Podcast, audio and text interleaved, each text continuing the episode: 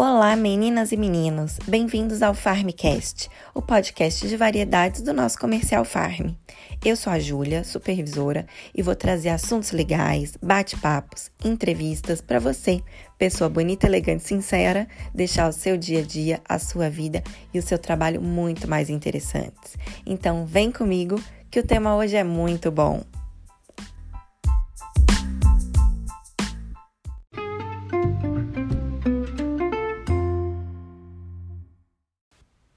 O Dia da Árvore é comemorado no Brasil em 21 de setembro e tem como principal objetivo a conscientização a respeito da preservação desse bem tão valioso. A data, que é diferente em outros países do mundo, foi escolhida em razão do início da primavera, que graças a Deus começa agora no dia 23. E esse dia deve ser visto como um momento de reflexão sobre nossas atitudes em relação a essa importante riqueza natural. Esse dia é muito mais do que o ato simbólico de plantar uma árvore e deve ser encarado como um momento de mudança de postura e conscientização de que nossos atos afetam as gerações futuras. E para isso, a gente fala de sustentabilidade. Mas afinal, o que é isso? E para falar sobre sustentabilidade, eu convido aqui a Bibi ex-Farmete e que hoje é analista ambiental do IBAMA. Bibi, conta pra gente, o que é sustentabilidade? Então, Ju, é, quando a gente fala de sustentabilidade, a gente tem que levar em consideração um tripé, que são os três princípios, né? O social, o ambiental e o econômico. E esses três fatores, eles precisam caminhar juntos para que de fato a gente tenha o que denominamos de sustentabilidade. E o social, ele engloba as pessoas, a forma de vida, educação, saúde, violência, lazer, cultura. O ambiental, ele já fala dos recursos naturais do planeta, água, ar, florestas, produtos florestais e como isso é utilizado por nós. E o último tripé, que é o econômico, ele tem a ver com a produção, com a distribuição e consumo de coisas, produtos, serviços, como roupa, comida, né, entre outros. Então, quando a gente vê a Farm, por exemplo, que é uma empresa que produz roupa, que se, é, ela se preocupar com as emissões de carbono, essa é uma atitude sustentável. Por quê? Porque ela minimiza o impacto ambiental e só de fazer isso ela também impacta o mercado como um todo e vira uma referência para outras marcas fazerem o mesmo e de alguma forma educam o consumidor e vão mostrando que já que você vai consumir, é melhor fazer isso de uma empresa preocupada com o futuro do planeta, né?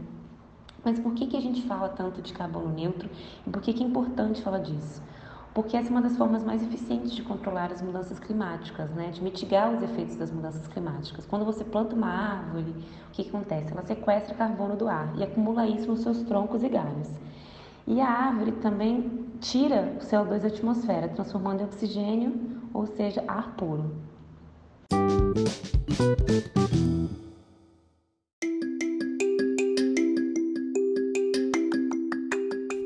E nosso verão futuro do presente é carbono neutro. A Farm está assumindo esse papel de gerar impacto positivo através das pessoas, da beleza e da natureza.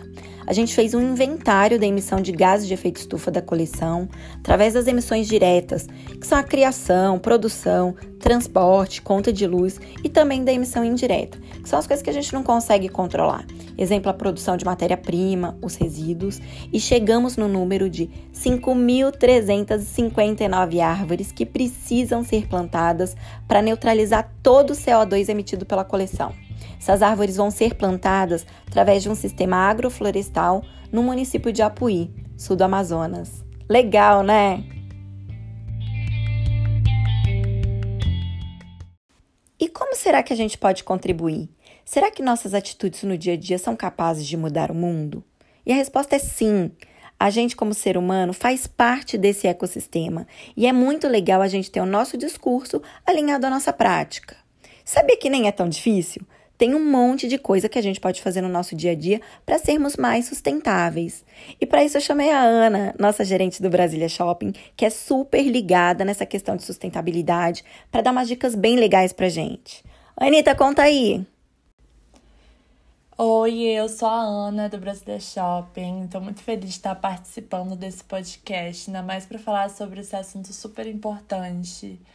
E hoje eu vim contar para vocês um pouquinho de como a gente consegue e a gente deve ser mais sustentável no nosso dia a dia. E antes de eu dar as diquinhas, eu acho importante ressaltar que a gente tem que entender que isso não é só uma questão de modinha, sabe? Que tá em alta falar sobre isso. A gente tem que ter consciência de que a gente não vai ser sustentável de um dia para o outro. Vai ser uma fase de adaptação. Cada pessoa tem sua realidade isso será uma fase de desconstrução dos seus hábitos antigos. E a gente pode começar do simples, que é diminuindo o uso de sacolas plásticas. A sacola de plástico é o resíduo plástico que mais traz impacto para o meio ambiente. Você sabia disso? Pois é, e a gente consegue e pode substituir facilmente uma ecobag ou uma sacola reutilizável. Pra gente ir no mercado, pra gente fazer compras. Sempre que você sair de casa, leva uma com você. Dentro da sua ecobag, da sua bolsa, Sempre leva uma garrafa também ou um copo para a gente poder usar, ao invés de usar o copo plástico que geralmente é oferecido nos lugares, principalmente no nosso trabalho. Sempre levar sua caneca para você tomar seu cafezinho na hora do intervalo. Assim como a gente pode também levar o nosso canudinho e o nosso talher com a gente. E assim a gente já vai evitar muito plástico no nosso dia a dia. Mais um exemplo, e esse eu posso falar com muita propriedade, porque foi uma libertação para mim, foi o abolir o uso de absorventes descartáveis.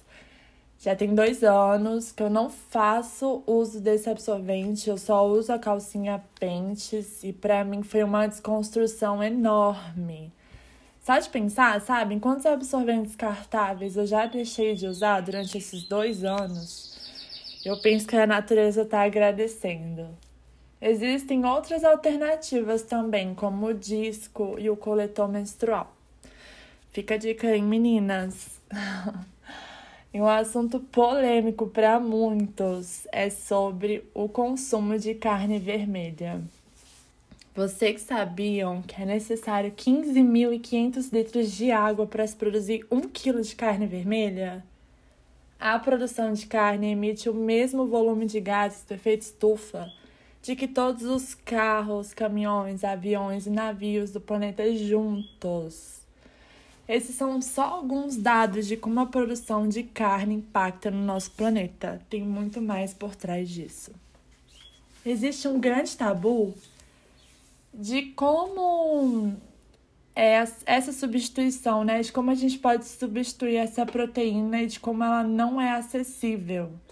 E a gente precisa desmistificar isso, sabe? E democratizar essa informação.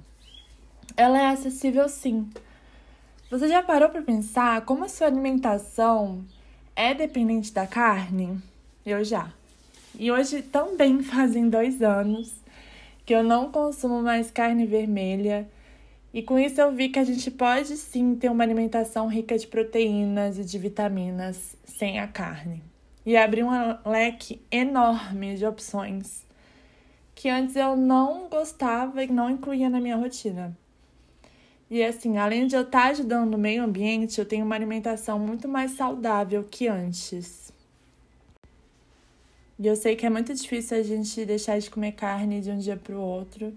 Convido vocês a conhecerem as, o movimento Segunda Sem Carne, né? Que já diz tudo pelo nome, que te convidam a tirar a carne pelo menos uma vez a semana do seu cardápio, que eu sei que é uma tarefa difícil, mas traz é, consequências positivas, né, para nossa saúde, é, para o nosso planeta. E acredito muito que a partir do momento que a gente começa a ter consciência de tudo que causa um impacto negativo, a gente começa a prestar mais atenção em tudo à nossa volta, né? Na nossa rotina, no nosso ambiente de trabalho, na nossa casa. E aproveitar esse momento que a gente está vivendo, essa realidade de agora de pandemia, de parar e repensar nos nossos hábitos, né? O mundo está pedindo isso, para a gente parar e repensar. É e é isso. Eu espero que é, essa conversa que é, faça vocês repensarem nas atitudes de vocês e que a gente tem que ter a consciência que a gente é responsável sim por tudo e com pequenos atos a gente consegue mudar o mundo. E é isso.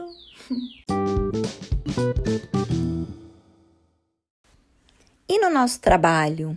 O que será que a gente pode fazer ainda melhor? E aqui fica o meu convite para você, gerente, VR, vendedora, todo mundo da equipe que está me ouvindo.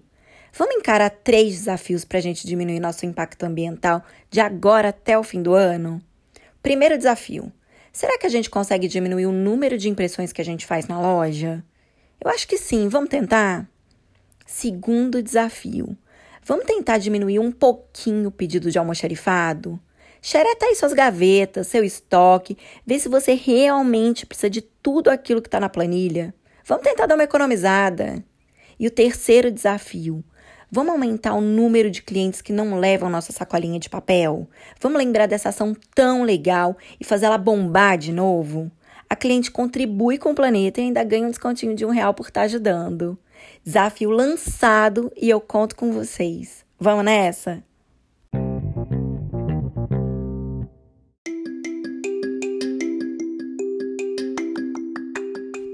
Opa, opa! Antes da gente acabar, fica aqui a dica. Você quer saber qual a sua pegada de carbono? Entra no site da wwf.org.br e descobre lá quantas árvores você precisaria plantar para neutralizar suas emissões. Ficar com esse número na cabeça ajuda muito a melhorar nossas atitudes no dia a dia.